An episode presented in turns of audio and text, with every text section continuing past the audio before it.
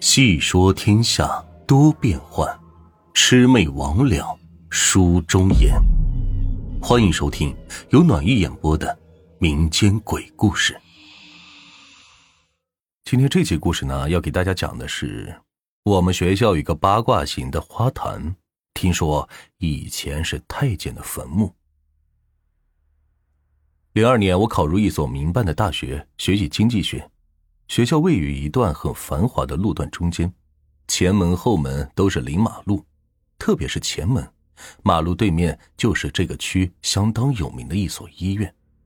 学校虽然不大，但是建筑格局很是诡异。一进门就能够看到学校的平面地形图。学校没有操场，但是有很多的绿地，而在正中间的位置有一个花坛，是呈八卦的图形。我想，任何一个学校都不会摆个八卦当花坛吧。后来学校有个老师跟我们鬼扯时候说，其实这个学校整个规模形态就是按照五行八卦建筑的，这哪里像风，哪里像水，楼朝哪边，什么树应该在什么位置，都是有讲究的。当然他不懂，我更是不懂，我就是听一个乐。后来不知道谁说的。这学校里因为不安定，所以才建成这个样子。这里在很早以前，我估计是在满清那个时候吧，是什么太监的坟墓。过去紫禁城里的太监死了，都埋在这儿，还有那些什么当差的什么的，总之是埋下人的地方。后来我们还开玩笑说，这晚上太监该伺候主子们安歇了吧。我们宿舍在宿舍走廊的最里面。旁边还常年锁着一道门，从缝隙里看，应该里边是还有一条走廊，同样每层都是如此。曾经我们也问过宿管，为什么这里边不住人呢？宿管说，这里边是通到后面一个楼的，那个楼是教学区的侧楼，是给一些单位管理层定期讲课、安排住宿的地方，但是总觉得有些诡异。我们也曾经在那个所谓的侧楼上去过。但是怎么绕都绕不到那儿，因为宿舍在走廊的里面，所以每次上厕所都要从走廊这一头一直走到头。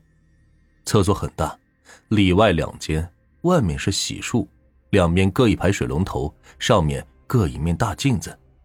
这半夜很少会有人去那里照，因为看见一大串自己是很恐怖的。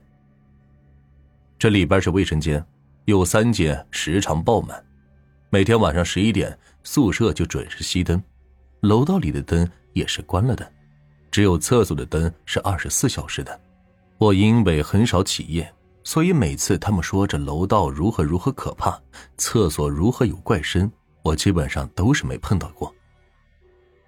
临近期末考试的时候，英语专业考试让背的东西太多了，没办法，我只能跟他们一起熬夜，但是熬不到一半我就睡了。这迷迷糊糊的感觉还有亮，我就醒了，一看原来他们都睡了。这中间铺的那位没关手电，正好在晃我，没办法，就只能起来帮他给关了手电。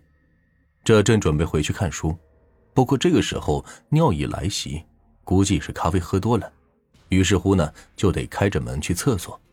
其他宿舍的人基本是都睡了吧？偶尔有几个亮灯的，是不是也在背书呢？边走边想，就在快要到厕所门口的时候，就看到这旁边宿舍门口站着一个人，当时吓了我一激灵。我仔细一看，穿一身白，长头发，把脸使劲的冲着门。我靠，这不会是鬼吧？我愣了几秒，转念一想，不对，好像有声，是不是在打电话呢？因为电话在门口。我们晚上打电话，怕影响同宿舍的人，经常是站在门口打。我当时自我安慰了一下，就绕过去进了厕所。等到方便完了，出来一看，这门口是没人了。等到第二天继续夜战，晚上又想去上厕所了，正好还有人没睡，便叫起来一起去。上完厕所，我在洗手，他先走出去，站在楼道里等我。突然，他嗷了一嗓子，说是有鬼。我赶紧抽过去看，楼道里边什么都没有，这哪来的鬼呀？他当时就说那边宿舍门口站着一身白衣服、没有脸的人。我就说你这看错了吧，人家站那打电话呢。昨天我也看见了。他说不对，他刚嚷完就没影了。那我说你这就是进宿舍了吧？你熬夜产生幻觉了。安慰了半天，最后回宿舍收拾东西，就赶紧睡了。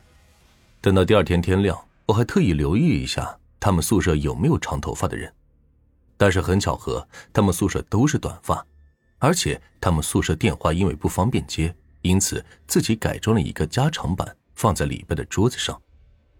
从这以后，大家就心里都有阴影了。每天晚上起夜上厕所，基本上都是结伴。每次走过那个宿舍门口，都会加快脚步。但是这天天房，还是让我给撞见了，还是在自己的宿舍里。